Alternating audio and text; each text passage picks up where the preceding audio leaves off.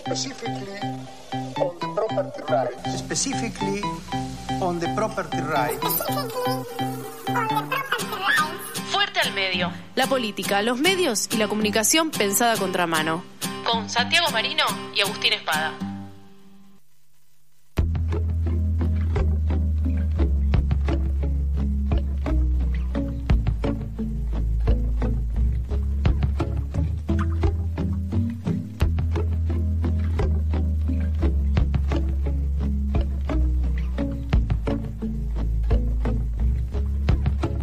...14.08 en la ciudad de Buenos Aires... ...seguimos en vivo en FM La Tribu... ...y está sonando claramente la cortina de Fuerte al Medio... ...yo solo voy a decir Sí. lo siguiente...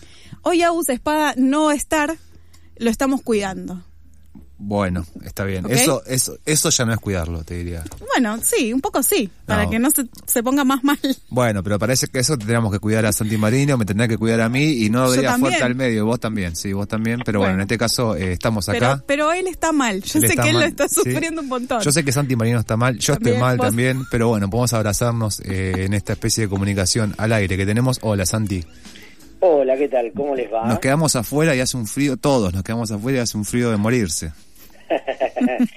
es cierto, pero, ¿no? Como dirían mis amigos de Chequeado y mis amigas, verdadero pero, porque eh, todos afuera, sin embargo algunos estamos dando la voz, no digamos la cara, pero poniendo el pechito. Hay situaciones ¿no? y situaciones también, sí. sí. Bueno, pero yo también perdí el clásico, el último clásico, El de Huracán River, local. decís... Ah, y que mal no, que mal no recuerde, hubo fuerte al medio. Sí, hubo fuerte al medio. No, vamos a dejarle eh, el espacio de la duda a Espada y que, y que no hoy no está, no porque ayer hubo clásico de Avellaneda no tan eh, favorable para nuestro querido amigo Agustín, sino por otra situación, que es lo que dijo. Pero bueno, de- hay un manto de sospecha, claramente. Es muy complicado justificar esta... Es como justificar la formación del, del equipo, ¿no? Que me imagino ya no lo tenía contento desde el BAM. No, tremendo. Pero sí les digo que, como habrán notado ustedes, tanto en el grupo de WhatsApp que compartimos, Hay una muerte en el grupo de WhatsApp Silencio tremendo. total. como en el, sí, total, como en el diálogo eh, individual, que tenemos muy intenso, por cierto, por cuestiones laborales y afectivas, hay ninguna referencia a aspectos futbolísticos desde hace un tiempo largo. No, bueno, creo que es la que se viene. eh, todo, que se viene, todo. hablemos de otra cosa. Sí, hablemos de otra de cosa y volvemos a hablar de fútbol en octubre, noviembre. Pasemos a otro tema, no quiero hablar de esto. Sí, completamente. sí, Calamaro, ¿no? Sí, sí, totalmente. Bueno, nosotros en septiembre, Ale, si te parece, tenemos... un Sí, en clase. Eh, es cierto, devaluado. Van a perder los dos. Bueno, es difícil que pierdan los dos. ¿Viste el pibito ese de que es hincha de Platense y Newell's y fue a la cancha y Sí. quería empatar? Sí, sí, lo vi. Eh, volvió, es un clásico que se va a jugar a la bombonera después de mucho No, tiempo. se juega en el Monumental, me parece. No, no, no, no, no, no. ¿Estás seguro? Eh, bueno, viste que mi seguridad es...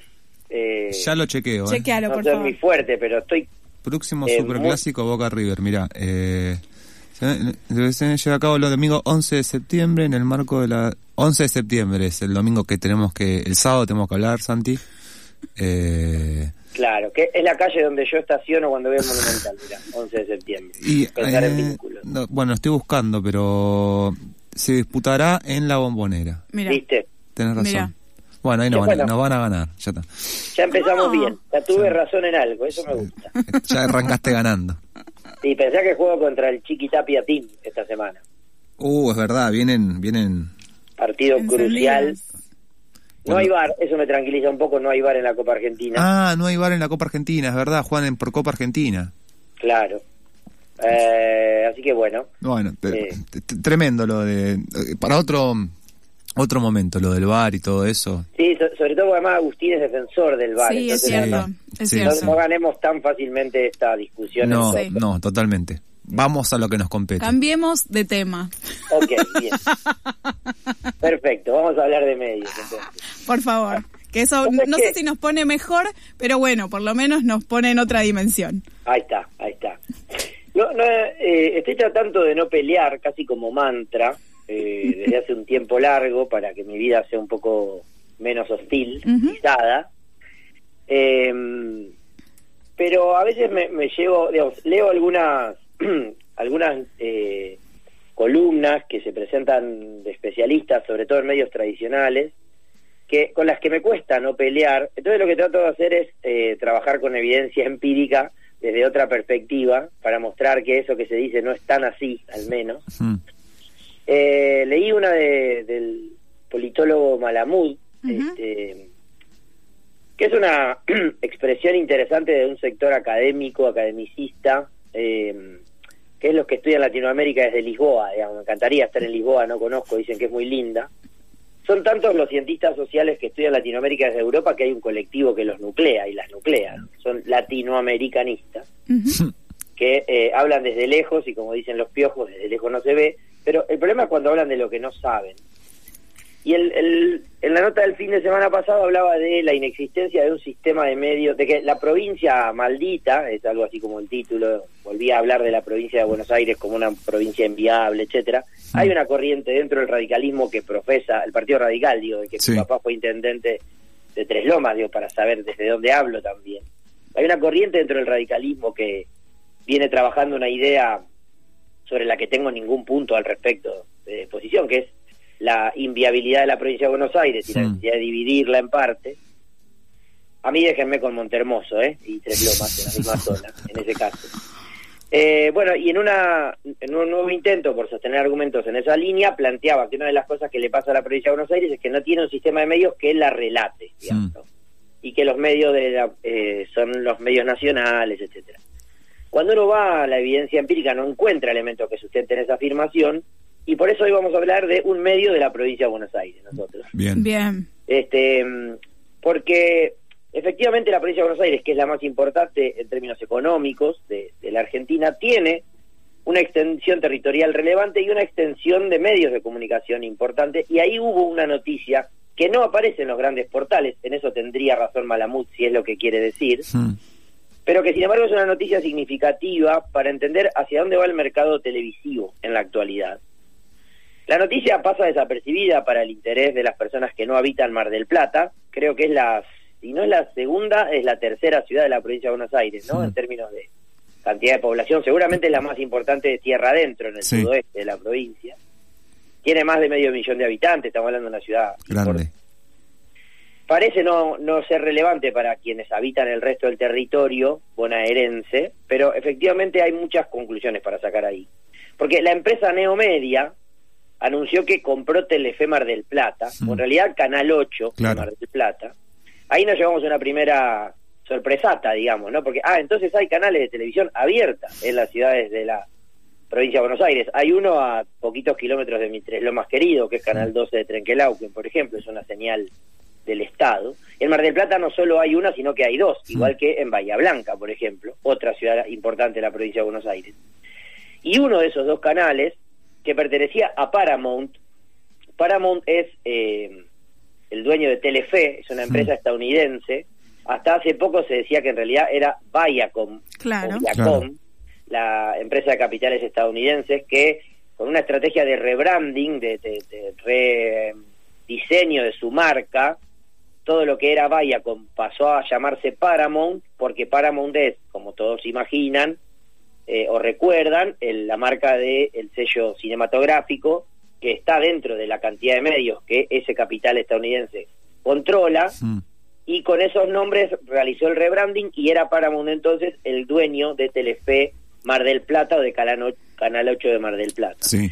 Que es el espacio por donde el público que vive en esa ciudad tan importante, costera, en el Atlántico y del sudeste de la provincia de Buenos Aires, mira Telefe desde su emisora local. Sí. Toda la programación de Telefe menos el noticiero o, Había un par, yo de- siendo de Mar del Plata, y Por no favor. hace mucho que no veo Canal 8, claramente. eh, Estábamos haciendo Mar del Plata Planning, Claro. Claro. No, bueno, pero me acuerdo del, eh, del Cholo Ciano, que conducía, el, un periodista local que conducía el, el noticiero. Ahí va. No era toda la programación de Telefe, salvo el noticiero, sino que había un par de programas locales Esto estoy hablando hace 15 años más o menos, pero gran parte de la programación de Telefe, por ejemplo, novelas, eh, bueno, eh, Los Simpson, después mucho contenido, digamos, de producción cultural o, de espectáculos de Telefe, salía en Canal 8, pero en diferentes horarios, o sea, no en el mismo horario, por lo menos en ese momento, no en el mismo horario que salía, digamos, en vivo en, en Telefe en Capital, eh, Capital Federal, pero bueno, sí es cierto que era como medio una, una, un canal donde se enlataba mucho contenido de propio de Telefe.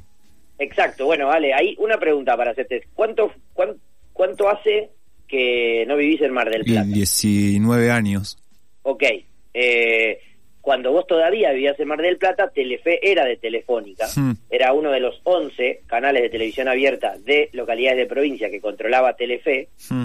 desde el año 2000, eh, con lo cual en los últimos años eh, en los que vos eras un marplatense como mi mamá, por ejemplo, eh, veías eh, ese canal y la explicación eh, a lo que vos describías es que está prohibida la transmisión en redes en los canales de televisión abierta.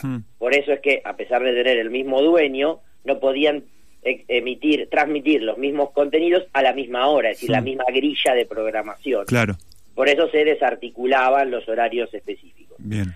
Lo cierto es que efectivamente uno si tiene TV paga en Mar del Plata ve en alguna de los lugares donde ubica el operador de cable Telefe en una señal y luego si no si desenchufa el televisor y ve TV por aire, hmm. veía Canal 8 de Mar del Plata con el contenido generado, producido y o distribuido por eh, Telefe de Buenos Aires.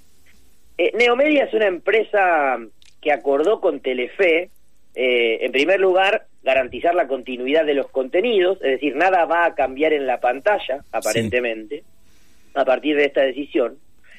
Y además acordó con Telefe, Neomedia, eh, que va a ser Telefe nacional, digamos, el, que opera desde Buenos Aires. Ninguno de estos canales es nacionales en realidad, pero siguiendo la tesis de Malamud, los medios que operan en Buenos Aires son nacionales. Sí que esta empresa va a ser la que eh, gestionará las ventas de publicidad a nivel nacional representando a Canal 8 de Mar del Plata, es decir, va a vender publicidad para Canal 8 de Mar del Plata, así como lo hace hoy, por ejemplo, con Canal 9 de Mendoza o Canal 13 de Río Cuarto. Hmm. Ahora bien, em, cuando uno se enfrenta desde la economía política de los medios o desde el análisis de la regulación del sistema a una novedad particular como la empresa A compró la empresa B, y estamos mm. hablando de medio de comunicación, asoman dos preguntas centrales que intentamos responder. La primera es quién compra y la segunda es quién vende.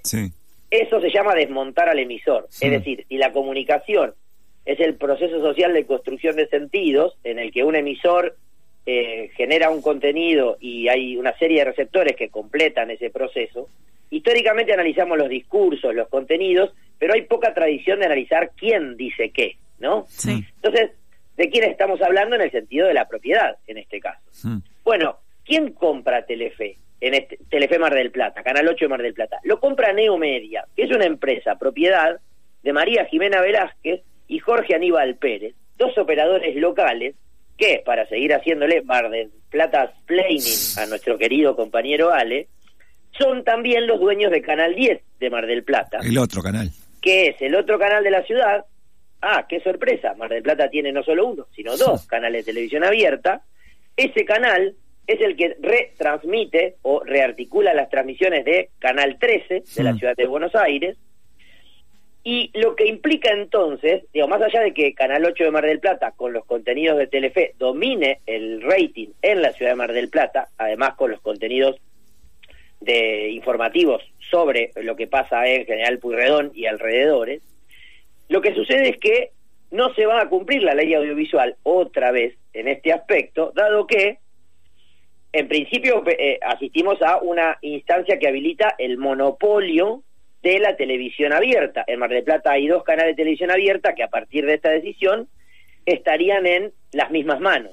Hmm. Y esto está prohibido por la ley audiovisual, como históricamente estuvo prohibido, incluso en la ley anterior a la que vino a reemplazar la ley audiovisual, de que sean eh, los canales de televisión abierta de una misma zona propiedad del el mismo actor. Está prohibido que un dueño tenga los dos canales de televisión abierta en una zona misma de cobertura. Esto no puede pasar en el área metropolitana de Buenos Aires, no puede pasar en Mar del Plata ni en ninguna otra ciudad.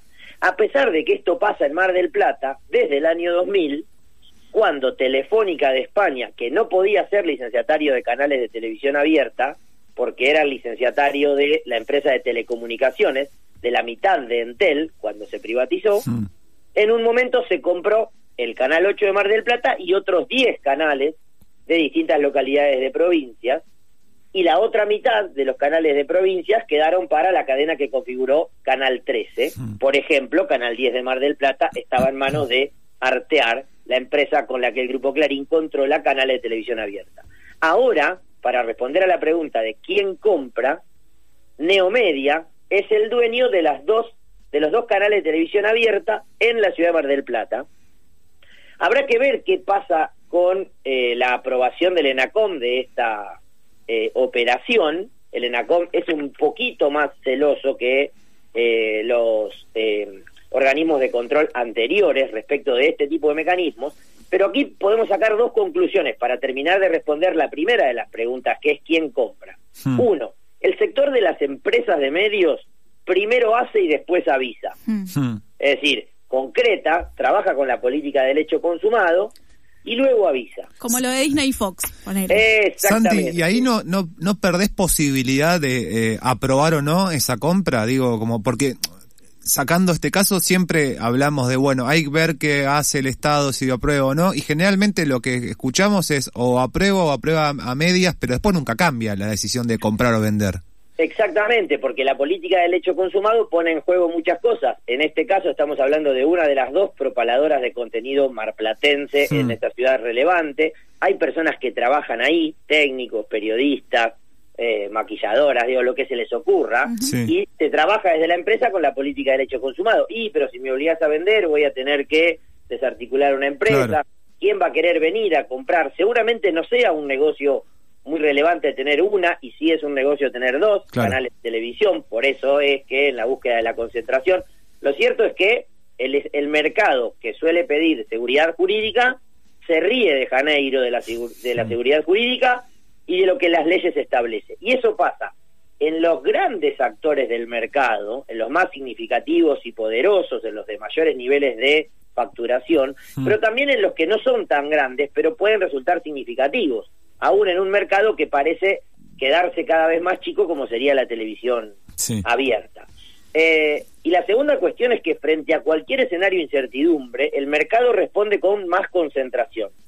Si bien a partir de esta, de esta operación podríamos pensar que un grupo económico de capitales locales argentinos se compra una, un pedacito de una empresa que se desprende de ella, de capitales estadounidenses, hay un chiquito comprándole a un grande, cuando ponemos el foco en Mar del Plata tenemos un monopolio en la operación de televisión abierta, eh, y sin que nadie se raje las vestiduras sobre esto, lo mm. cual nos muestra también qué está pasando en las políticas de comunicación del gobierno de Alberto Fernández con la ley audiovisual. Nada, no pasa nada. Las empresas se pueden comprar y se pueden vender y puede haber decisiones eh, del mercado sin que el Estado establezca los límites que ya están planteados y que han sido reconocidos, por ejemplo, por la Corte Suprema de Justicia de la Nación en el año 2013 cuando le dio constitucionalidad a la norma que todavía está vigente. Pero la ley de medios como le dice la vulgata o la ley audiovisual, cuando uno la menciona así, te preguntan, ¿no había cerrado ese antro? como nadie se pregunta si esto es legal o si esto se podía hacer. Las empresas van y lo compran. No sirve ni como un mapa de ruta para ver qué, qué como, como empresario de medios, qué me permite y qué no me permite. O sea, efectivamente no es como que no existiese, digamos. Exactamente, es como que no existiese, a pesar de que Evidentemente todavía hay interés y relevancia en el mercado de televisión abierta al que una vez por semana alguien decide matarlo. Sin embargo, las empresas todavía deciden inversiones eh, relevantes. Por ejemplo, en este caso, un empresario local o una empresa local o una sociedad anónima local en Mar del Plata tomando decisiones para eh, que para mm, llevar adelante eh, actividad en ese mercado que, insisto, por algo todavía le interesa a algunas empresas. La otra pregunta a hacer es quién vende. Y ahí sí se vuelve aparentemente más atractivo porque hay más títulos conocidos o más nombres conocidos. A mí me interesa mucho el mercado local de medios y preguntarnos por qué en un espacio como Mar del Plata, que además es una sociedad, una ciudad que tiene muchos problemas económicos, que, en el invierno atraviesa situaciones de desempleo muy relevantes. Mm. Creo que es la ciudad con mayores niveles de desempleo de la provincia de Buenos Aires, mucho empleo golondrina, etcétera, y seguimos haciendo Mar del Plata Play, ¿no? ¿Vale? Pero venís bien, venís bien. Vengo bastante rumbeado. es que tengo una mamá que hizo su escuela primaria. Ah, bien, sí, sí. Eh, bueno, más allá de eso, nos interesan los mercados locales, la capacidad de producir contenido local para medios de eh, localidades medianas o grandes como sería Mar del Plata, está la otra cara de la moneda, que es preguntarnos quién vende. Y quién vende es volver a poner el foco en las estrategias de los grandes jugadores del mercado en Argentina. Como decíamos, Paramount es una empresa que tiene una pata en Argentina desde hace un tiempo relevante, cuando se llamaba Viacom, llevó adelante la última gran compra de un capital extranjero a un medio nacional, que fue Telefe. Cuando se compró Telefe, se compró las eh, 10 operadoras de televisión abierta que había en el resto de las provincias, ahora está vendiendo una, la del Canal 8 de Mar del Plata. Ha llevado adelante este rebranding, este rediseño de su marca para complementar eh, una estrategia comercial que no solo es viribiri, no solo es eh, rediseño de, em, de marca y de estrategia comunicacional, sino que interpreta hacia dónde parecen estar yendo las audiencias para llevar adelante sus negocios. ¿A qué me refiero con esto?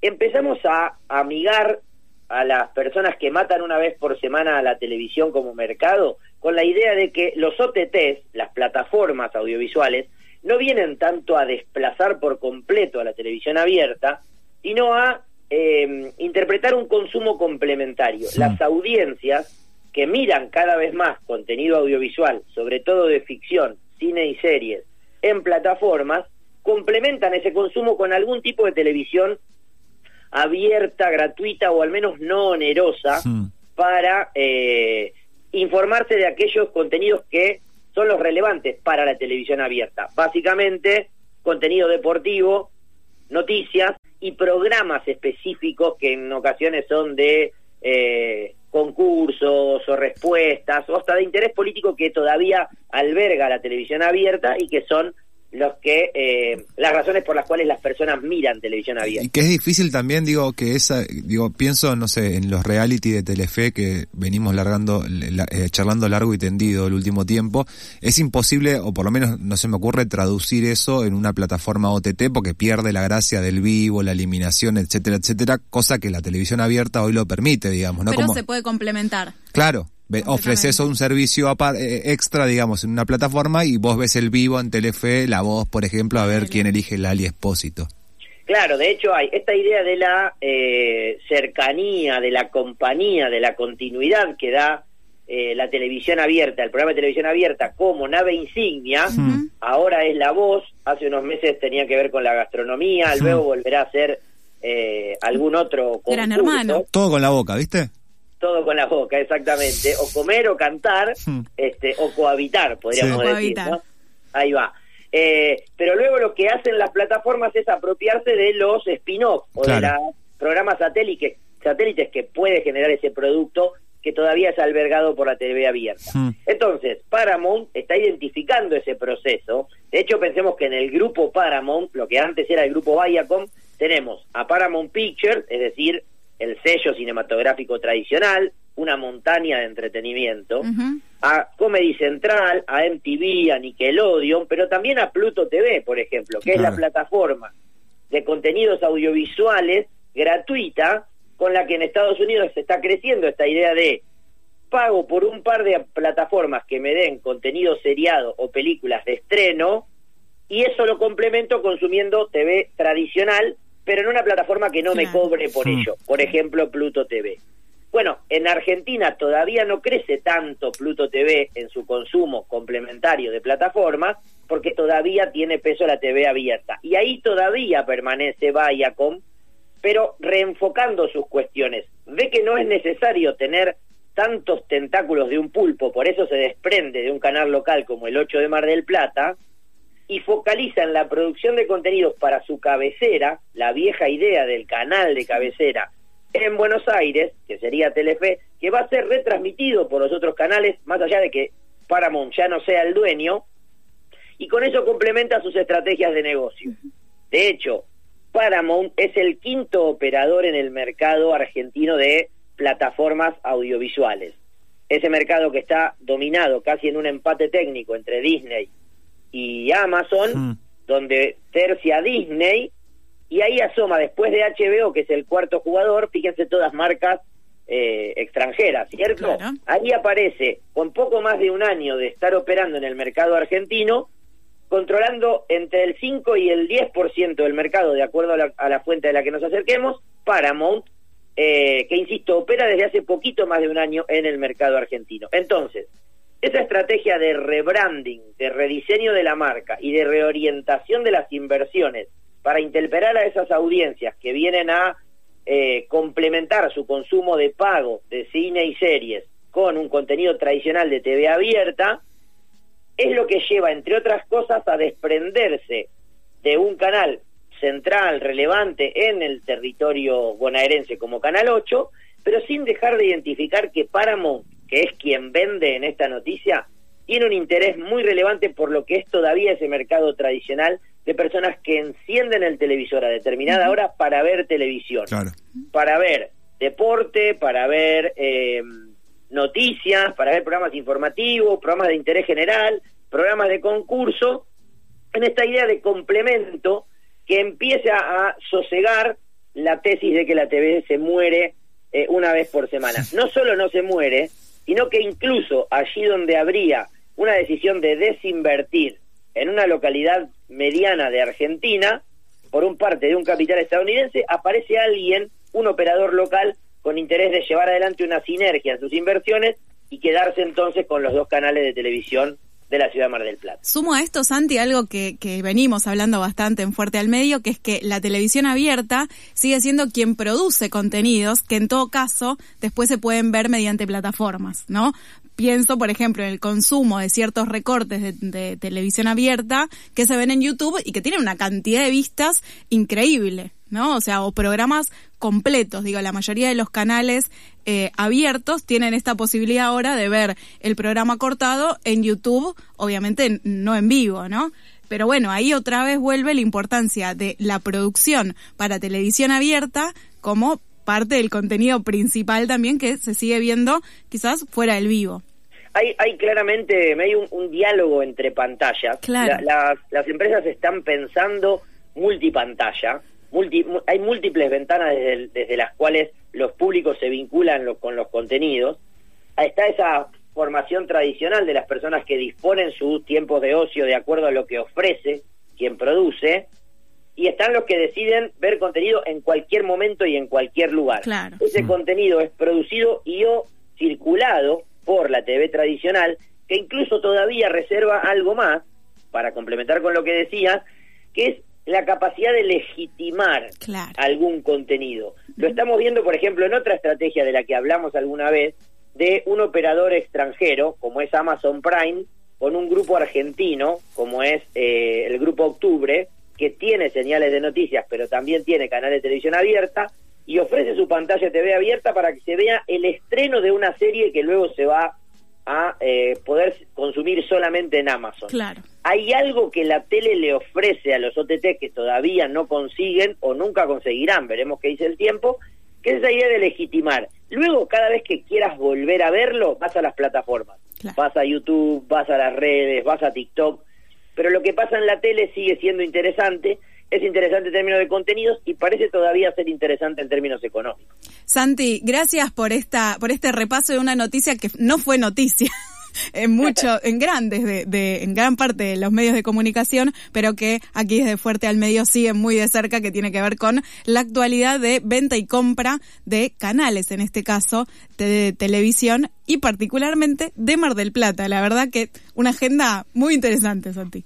Una agenda nacional y además que da cuenta de los orígenes de quienes hacemos este grupo también. Y también eh, admiro tu capacidad de no enojarte, porque empezaste una columna tirando petardos para todos lados, pero muy correcto. Vino, vino en un mood, Muy- como se dice ahora, eh, bastante tranqui. Sí. Santi, te mandamos un abrazo grande y nos comunicamos el lunes que viene.